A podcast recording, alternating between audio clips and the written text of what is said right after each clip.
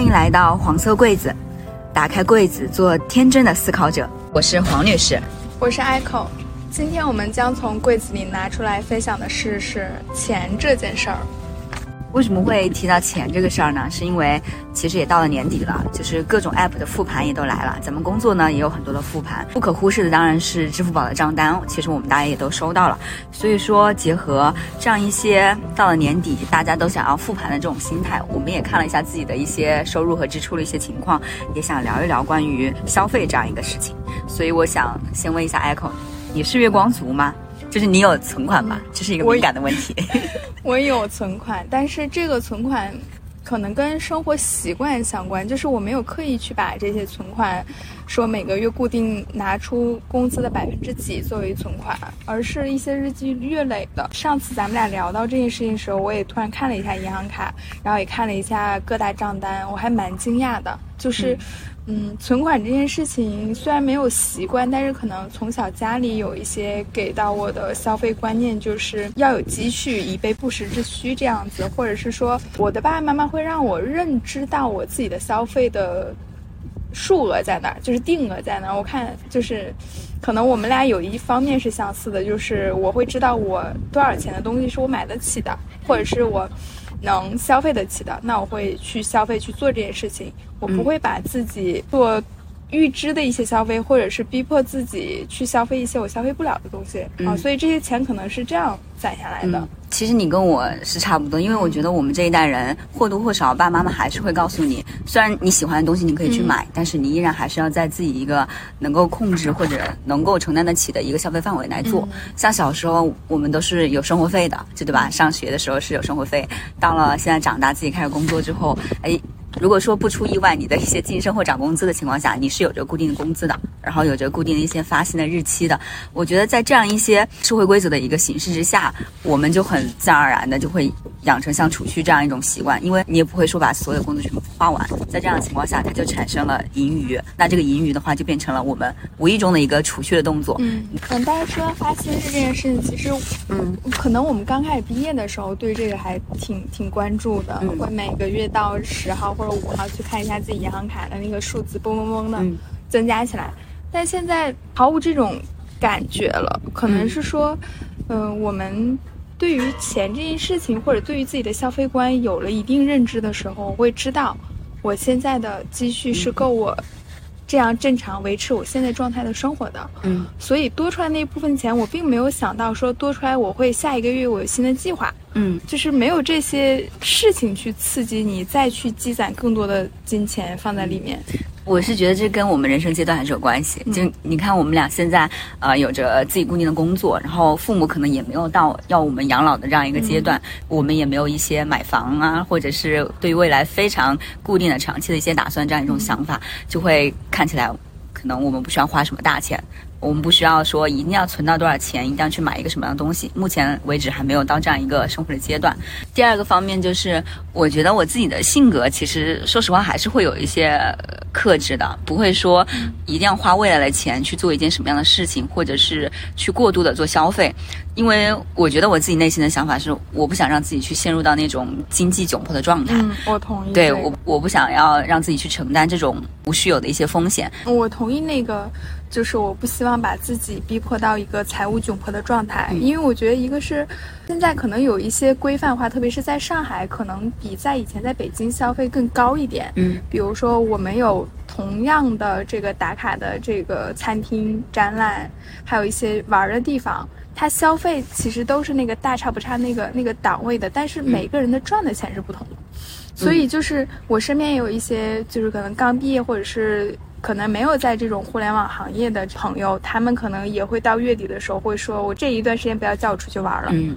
对于我现阶段的财务自由，我希望我想去的地方我都能去，我想玩的地方我都能玩。但是这个认知在于是我想要的东西。嗯，是的。到了年底，我们也会看自己账单，所以我也想问一下，你每个月的花销有哪样一些部分组成的？最大的开销其实还是房租。虽然刚才你也说了，其实我们俩都有一个共同特点，就是没有说我有想去买房的这样的一个计划。即便我有很充裕的资金，我也并不想进入这样的机制。嗯，但是房租还是不可避免的成为最大的一个支出。可能刚毕业的时候租的是多少钱的，然后随着你工资增加，你现在要租大一点的或者采光好一点的，然后你所有的这个钱每个月大头还是在房租上。嗯，另外的一个部分就是抛开疫情这件事情，我过往几年最大的支出还是出去玩，就旅行的这样的一个支出。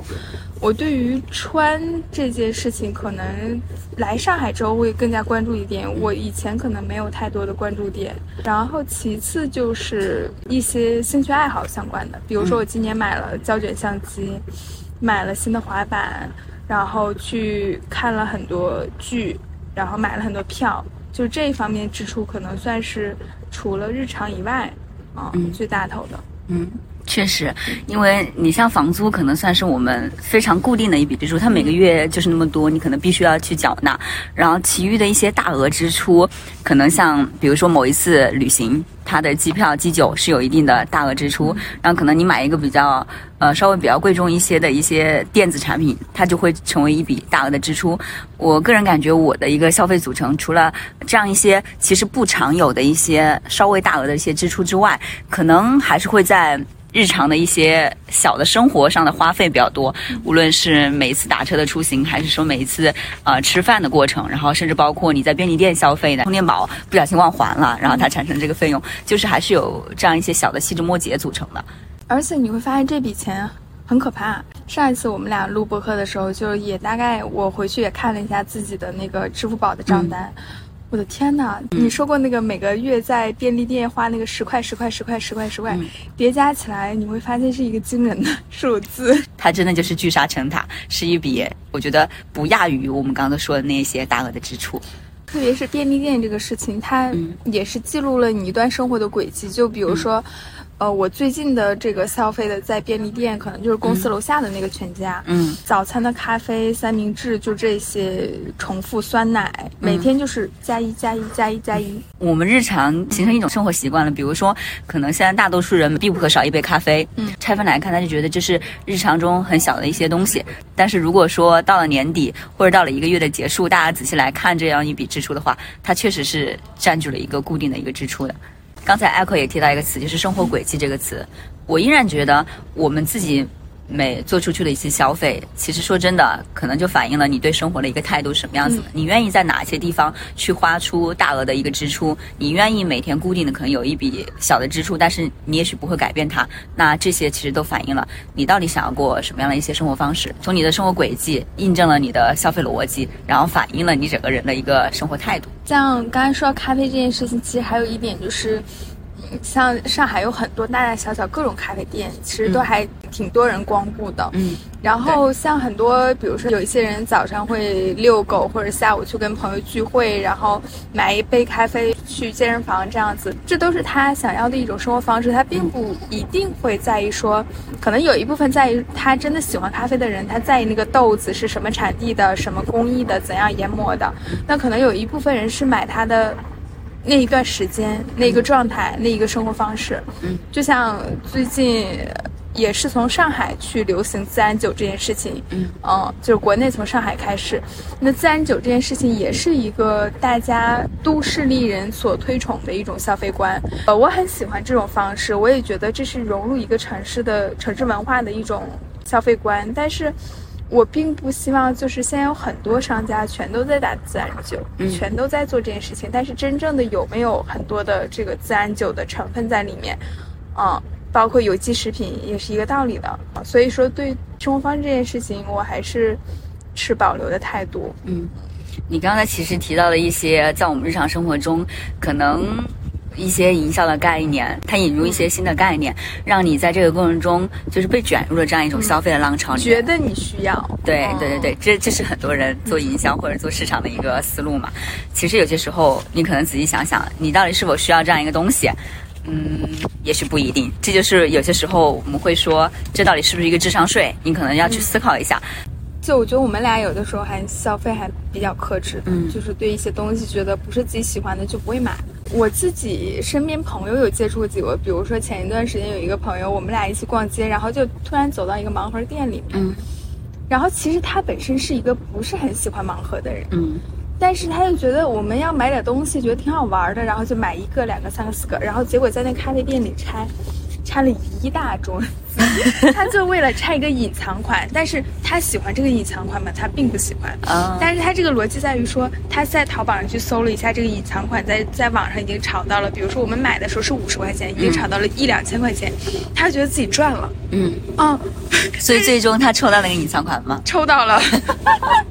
就是你这个逻辑很奇怪，就是首先你不喜欢这个东西，嗯第二个你是抽到了，但是，呃，你会转手卖掉吗？他他觉得自己赚钱的点在于说，你看网上已经炒到一千多了，他就是持续这个买盲盒的阶段，大概有一个多月吧，就是一直在反复，然后他还有每次还会很兴奋，他说：“你看我抽到了隐藏款，这个价值几千几千。”我说：“那所以你怎么把这几千折现呢？”他说：“我我会留着，我会收藏起来。”他会想着某一天我在闲鱼上再卖掉，或者有人转掉，我还我又赚了一笔，我是一个经商的一个这样的 头脑。我觉得在某种程度上智商税，在某种程度上可能有一些人就是炒这个手办的，我能理解的。嗯，然后还有的就是是关于美容的那些玄学。嗯之前我也有想买过说。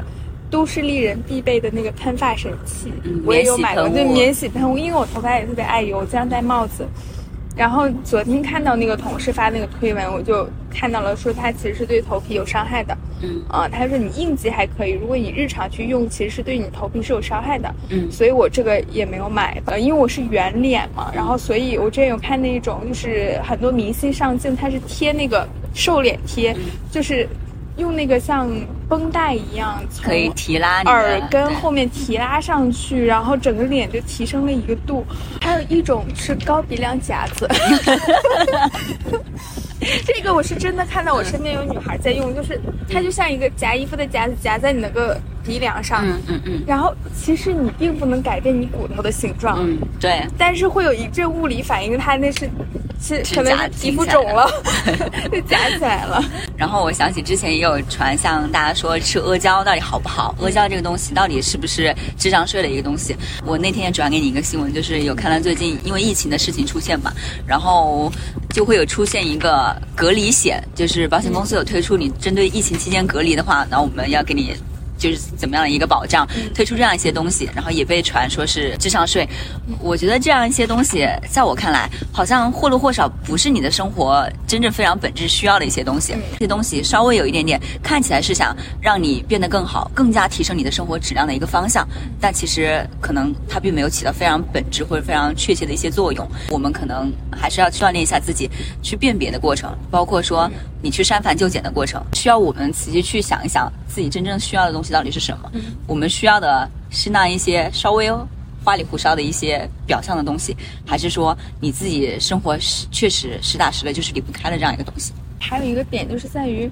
嗯，有一些东西啊不一定需要的，但是可能是你喜欢的，嗯但是你要辨别它是否有用。比如说鼻梁夹这件事情，从科学上来讲，它就是没有用的，嗯就是这种是你纯智商税的。那如果说我就是喜欢这种无用的，比如说香薰这件事情是提高我，我想回家有一个这个氛围感呢，我觉得是可以的，因为。你会买完这个东西，你会开心，会快乐。嗯这个是提升你生活幸福感，也是某种生活方式的，这是无可厚非的。只要是在你消费能力以内，且让你开心的，我觉得这个可以。是的另，外就是，嗯，刚才说到你，就是你是不是必须这件事情，嗯我觉得从我的消费观来讲，一个是是不是必须，第二个是喜不喜欢，就这两点。就之前看一个日本的设计师，他是做室内设计的，但是他自己的家里就是家徒四壁，只有基本的床、椅子、桌子、沙发这样的东西。嗯他的一个消费观点就是我只买我喜欢的，但是他喜欢的东西就是寥寥无几，就是他能看在眼里的东西就是寥寥无几的东西。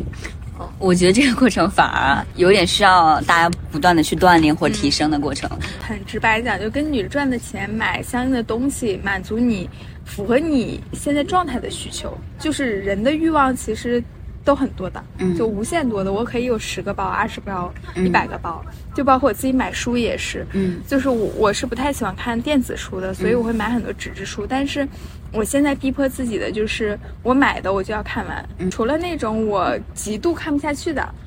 我也会偶尔间隙去看一看，但是我不会让这个书直接就是摆在我的书柜上。你刚刚提到了很多买东西这样一些场景，我会想到，比如说每一年的六幺八，每一年的双十一，比如说带货直播这样一些方式的出现，你觉得就会让你更加去买更多东西吗？你基本上每一次会买一些什么东西呢？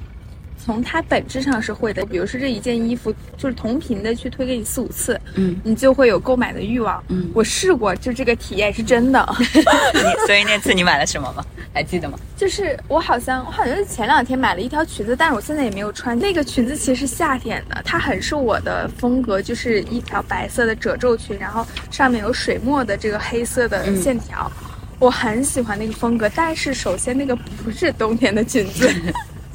但是他就一直推给我，一直推给我。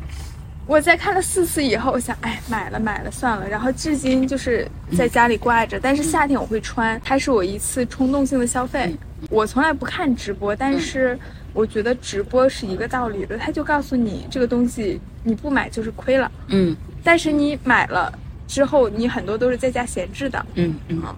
我自己每一次六幺八或双十一这样一些大型购物节，基本上买的全都是生活用品。我觉得带货直播，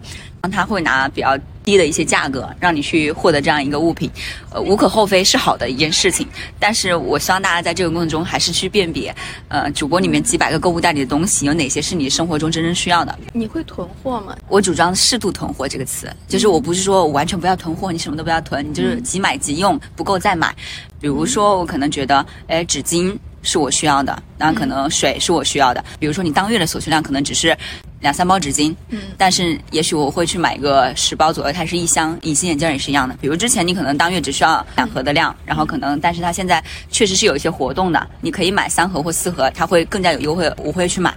但是如果说你像各类的护肤品、彩妆用品，我觉得我们暂时用不了那么多。比如说，真的可能一瓶化妆水，我应该会至少会用两三个月的样子。然后包括彩妆更是一样的。我觉得我们真的就这一张脸，我用不了这么多东西。所以这些方向我是不主张大家要去做囤货的。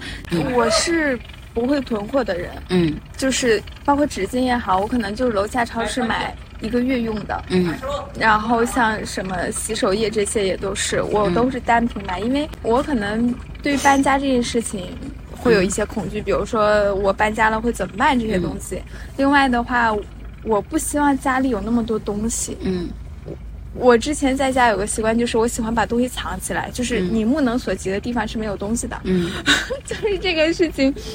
被我妈说过很多次，就是她永远找不到东西，所有的东西都藏在柜子里。嗯但这就要求你东西要非常少，我不喜欢有一大箱纸巾、一大箱洗衣液放在那里。嗯，对于大家来说嘛，买的开心，当然我自己买的开心很重要，但是我也很希望大家日后回想起来，你买的这样一些决定的时候，你也是开心的，不会说我后悔我为什么要买这么多东西，就是不会有这样一个后悔的行为和过程，我觉得是 OK 的。对，我觉得就是包括像，呃就我们通常会讲的说，女生的那个口红会有无限多挂。对，我现在会控制到，因为很多颜色真的很相近，并没有说涂到嘴上你就会变了一个风格，你会变了一个气色。现在可能更多，包括衣服上也会买同一色系的。它会非常百搭，就像我上次说，我以为黄女士会有非常多的衣服，可能她只是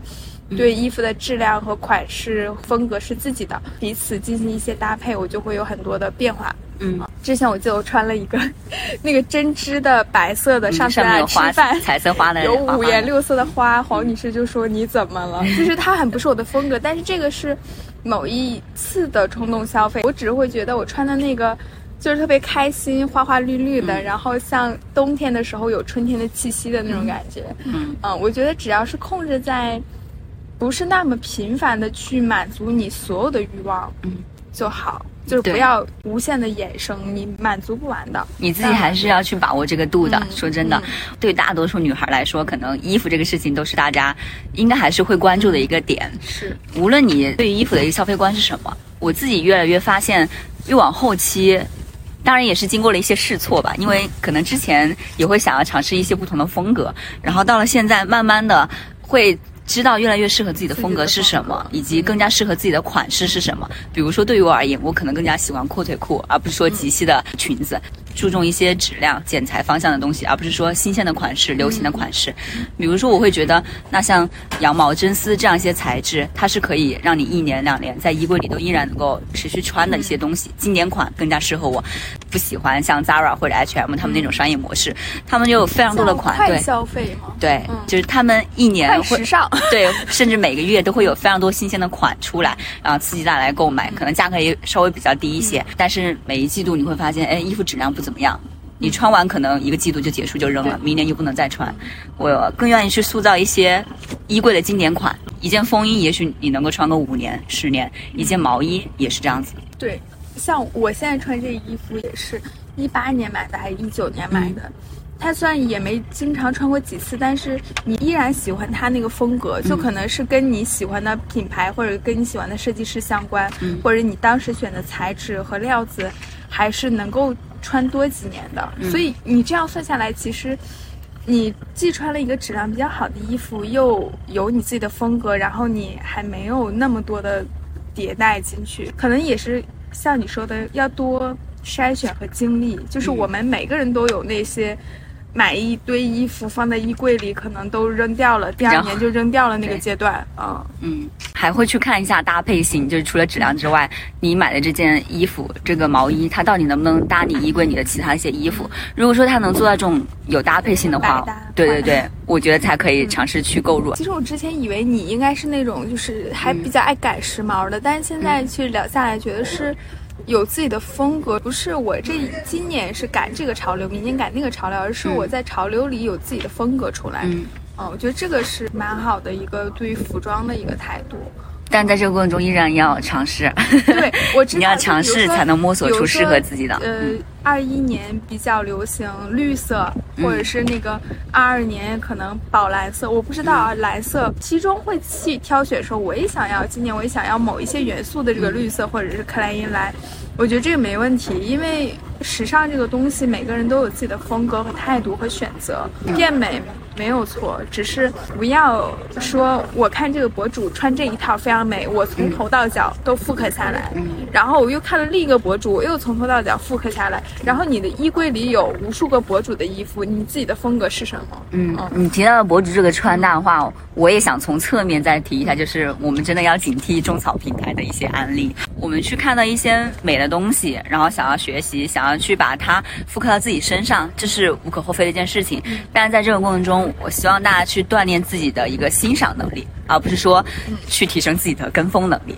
因为你在这个过程中，你是学习你喜欢的这个博主他的穿衣的风格，他一整套的搭配，甚至包括当天的妆容搭配的一整套的鞋帽，然后甚至发型。我觉得这是一整套你可能去欣赏美的一个渠道吧。但是在这些过程中要警惕。对这样一些他人美的一个畅想，就不要觉得博主穿的好看，那我也喜欢，我也想穿。你可以去欣赏它，去吸收这样它搭配的一些概念，然后把它应用到你自己的衣橱里面，把它应用到你往后的风格里面。因为上次我们有聊过，说比如说我一个品牌的出了这一系列的衣服，然后他会让不同的博主去穿搭，嗯，然后去发散到这个各个主流的社交平台上，让用户看到的时候，他以为这就是当下的流行趋势，或者是这就是所有人需要有的一个穿搭，或者是那个博主他的穿搭，他的风格就会刺激直接到你的消费，嗯，所以你并不知道。可能不是那个博主他本身的风格，或者是他想要买的这个衣服，或者经过他的审美筛选过的衣服，是因为商家给了他的这些权利，或者是给了他的衣服，让他去试穿，然后放到你的眼前。嗯啊，所以我觉得这些都需要经历和自己的判断。对，需要去辨别这样一种广告，然后从而要去提升自己的审美。我们俩刚刚已经聊了很多了，包括你自己日常的一些花费是什么样子的，你怎么看待这样一些花费？它背后到底代表了一些你什么样的一些想法？我不知道你日常生活中有没有一些去克制或者控制自己物欲的这样一种一些方法？我的最近的一个方法就是，比如说网购这件事情，我会每个月定期清理我的购物车，就是清理我最近想要的一些东西。一个是你能够。减少你看购物软件的这个频率，嗯，就我不用每天都去看了，因为我看完了之后，他又推给我另一个东西，另一个东西又要加到购物车里面，给自己一个缓冲的时间，就是我再去看看这个东西我是否想要了，不想要我就删掉了。还有一个就是我会建议大家会多去线下，嗯去买实体的东西。一个是减少了一些反复的退货呀，或者是你的冲动消费的一些东西。嗯另外，你线下支付那个钱，真的跟你线上不一样的。嗯就是线上太便捷了，包括你去点外卖也好，你去在网购也好，你去消费任何东西，你只是在线上点几个按键，你就可以把这个东西送到你面前，嗯所以你不觉得你是消费了。去线下，你真的感受了这个东西，你去体验了，然后你去结款台结款的那个时刻，嗯你就知道我真的是把这笔钱消费了。你会想一想，我是不是必须的这件产品？嗯。我觉得我自己有这样一个变化的过程吧，因为我长期是一个购物车就超过一百家的人，产生购买行为的时刻一定是经过我自己思考的。嗯，不反对大家去碰到喜欢的东西，你去加购，这些都 OK，我觉得没什么问题。但是稍微给自己一两天或者一周的一个缓冲时间，就如你所说，再去思考一下它是不是你需要的，以及它是不是你喜欢的。举一个很具体的场景，我的购物车里面我会加很多书，但是我会想。完了，我床头的几本书还没读完，我现在是否真的要把这些书买到家里来，让它堆积如灰？我觉得没有必要，我会思考一下。那如果有衣服呢，也是一样子的，就是我现在是否真的需要它，它的搭配性是否 OK？我可能会在自己去下单购物的这个过程中，让自己再思考一轮，当时你喜欢的那种冲动劲儿还在不在？它是否是你真正需要的？我觉得你刚才说那点，就是还可以定期清理一下自己已有的物品。嗯就是我们很多消费都是重复的，比如说你说的这些化妆品、面膜，有的时候不知道我还有这个东西，嗯然后我就新购买进来了。嗯然后包括还可以想一想，说哪一些东西是可以替代的。嗯比如说，我是一定需要两种杯子嘛，就是我这一个是喝喝水的，一个是喝咖啡的，或者怎么样，就是这种重复性的。嗯我们可以用一个东西来去做不同的事情，满足你不同的需求。像很多品牌，它都践行这个环保的理念，嗯去做重复的利用，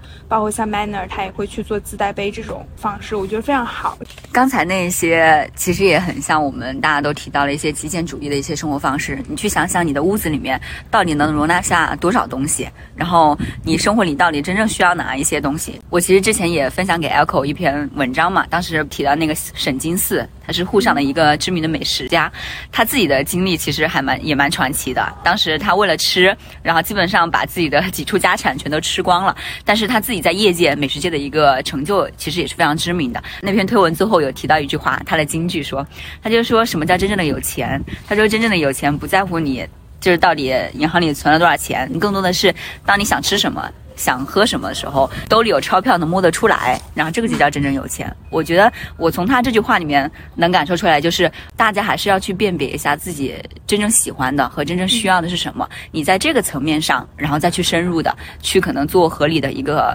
财务的一个分配和划分是 OK 的。我一直觉得每个人那个。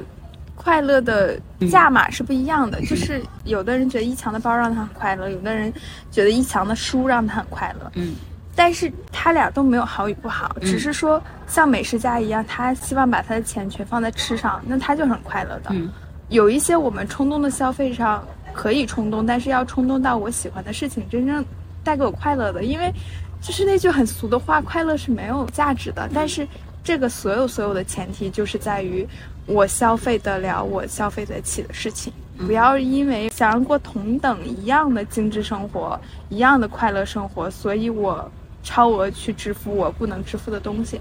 嗯，就快乐是不一样的，不用跟着别人走。这一期的黄色柜子其实就要跟大家说再见了。我们也聊了很多两个女孩的一些小想法，后面我们也会带给大家更多一些关于我们生活的一些新的一些思考吧。然后，请大家继续的关注黄色柜子。那我们就继续喝咖啡晒太阳了。好的，就这样跟大家说拜拜，拜拜。